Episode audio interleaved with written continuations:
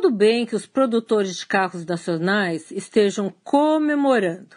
Entretanto, se houve um setor que sentiu a crise, foi a dos carros importados. Em seis anos, desde que o PT aumentou em 30 pontos o IPI, o mercado evaporou. Para se ter uma ideia, em 2011, a Kia Motors do Brasil vendia 80 mil carros por ano. Este ano, a previsão é de 8 mil, segundo contou José Luiz Gandini, presidente da empresa e também da Associação dos Importados. Número de concessionárias também caiu. Caiu de 180 para 100 concessionárias. Bom, por outro lado, a boa notícia para o setor é que essa medida aí implantada pelo PT tem prazo para acabar, que é agora em dezembro.